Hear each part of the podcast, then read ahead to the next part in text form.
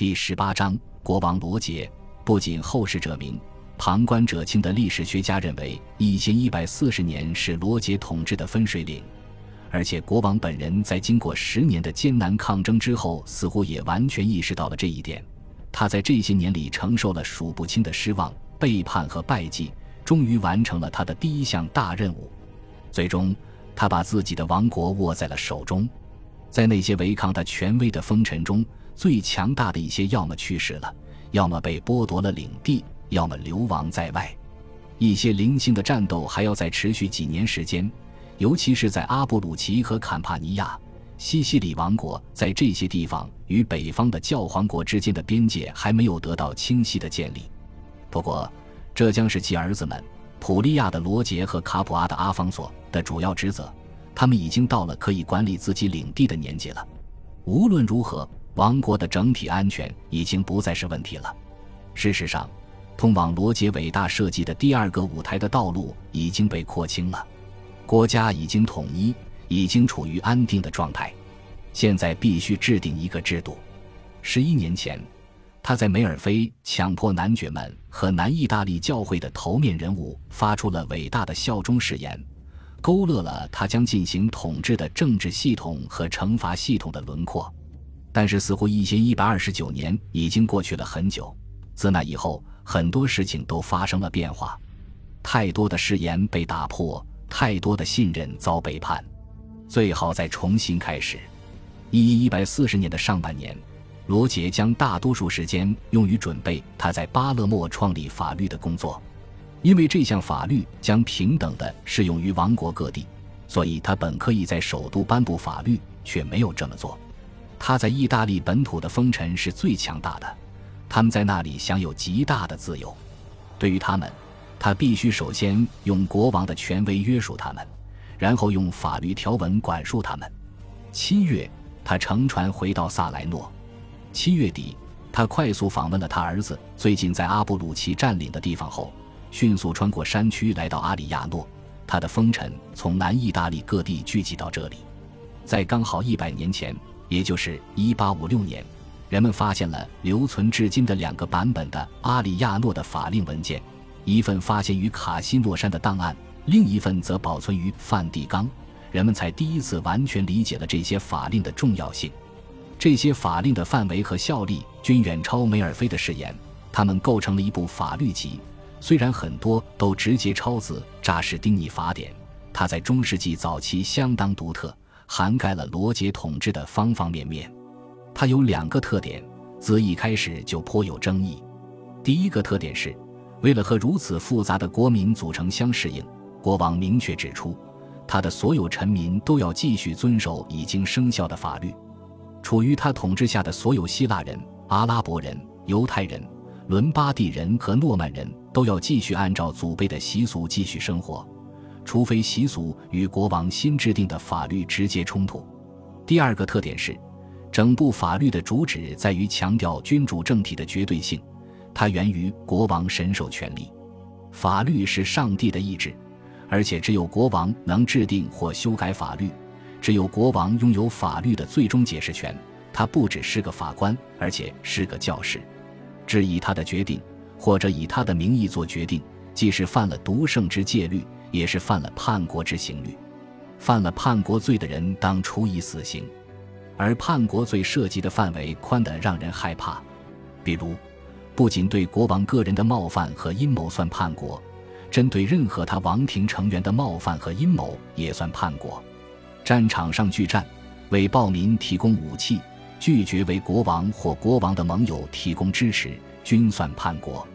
在中世纪欧洲，没有其他哪个国家或法典有这样范围宽泛的法条。在欧洲，只有一个国家的军权在理论中这么高——拜占庭帝国。拜占庭正是罗杰整个政治哲学的关键。在他大陆统治区域内流行的封建制度属于西欧。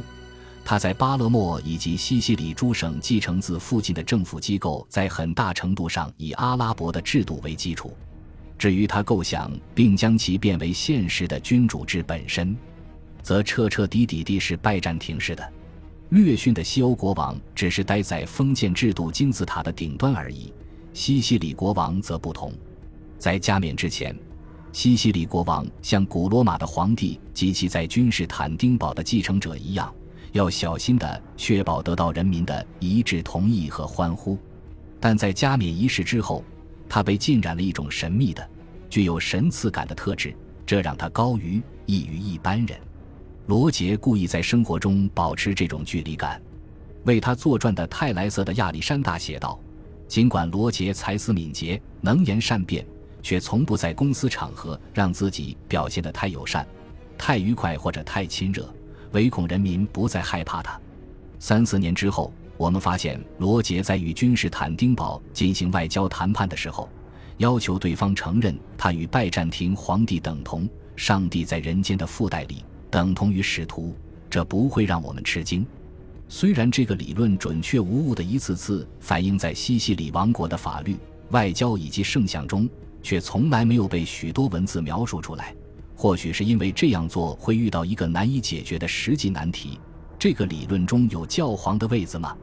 这一问题从没有得到满意的回答，而这在很大程度上解释了罗杰处理与教皇关系的所有事情时体现出的有趣的二元性。作为教皇的封臣，他准备像教皇的合法封臣一样去效忠；作为基督徒，他准备向教皇展示应有的尊敬。但是，作为西西里的国王，对于影响其国内的教会的事，他绝不允许教皇干涉。他手中还有父亲在四十二年前从乌尔班二世手中夺取的教皇使节任命权，因此他的力量也得以加强。但是，正如我们将要看到的，他在教会事务上显示的顽固和固执己见，已经超出了乌尔班和继任的教皇们所预见的范围。专门处理这类事务的阿里亚诺法令倾向于强调国王作为保护者的角色，国王保护的是基督教会。保护的是法令所代表的个人权利和待遇，异教徒和被教者从基督教被教的，而非相反，将要受到剥夺公民权的惩罚。买卖圣职的人也会受到严厉的惩罚。同时，主教可以不用上公共法庭，审品更低的教士则根据等级被授予了更低的豁免权。所有此类措施都对罗马有利，但是这一点无疑引发了非常不同的反应。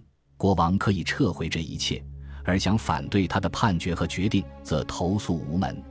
就逻辑而言，这一权利假设教皇在这上面没弄错，并非源自任何历史上他被授予的教皇使节特权。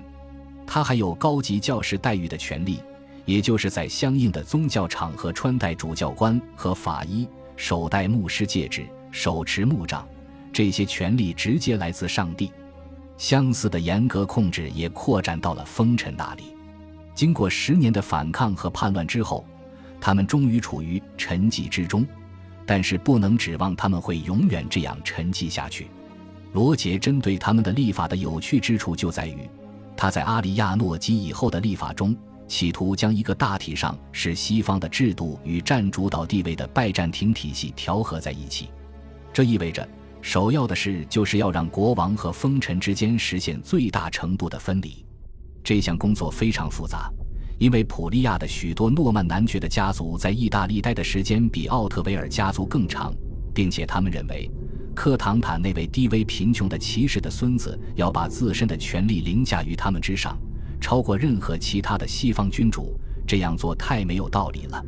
虽然罗杰在接下来的数年里尽力去通过更新绝大部分现存的采邑封赐的方式来减小影响，但是还有另一个从没有完全克服的难题。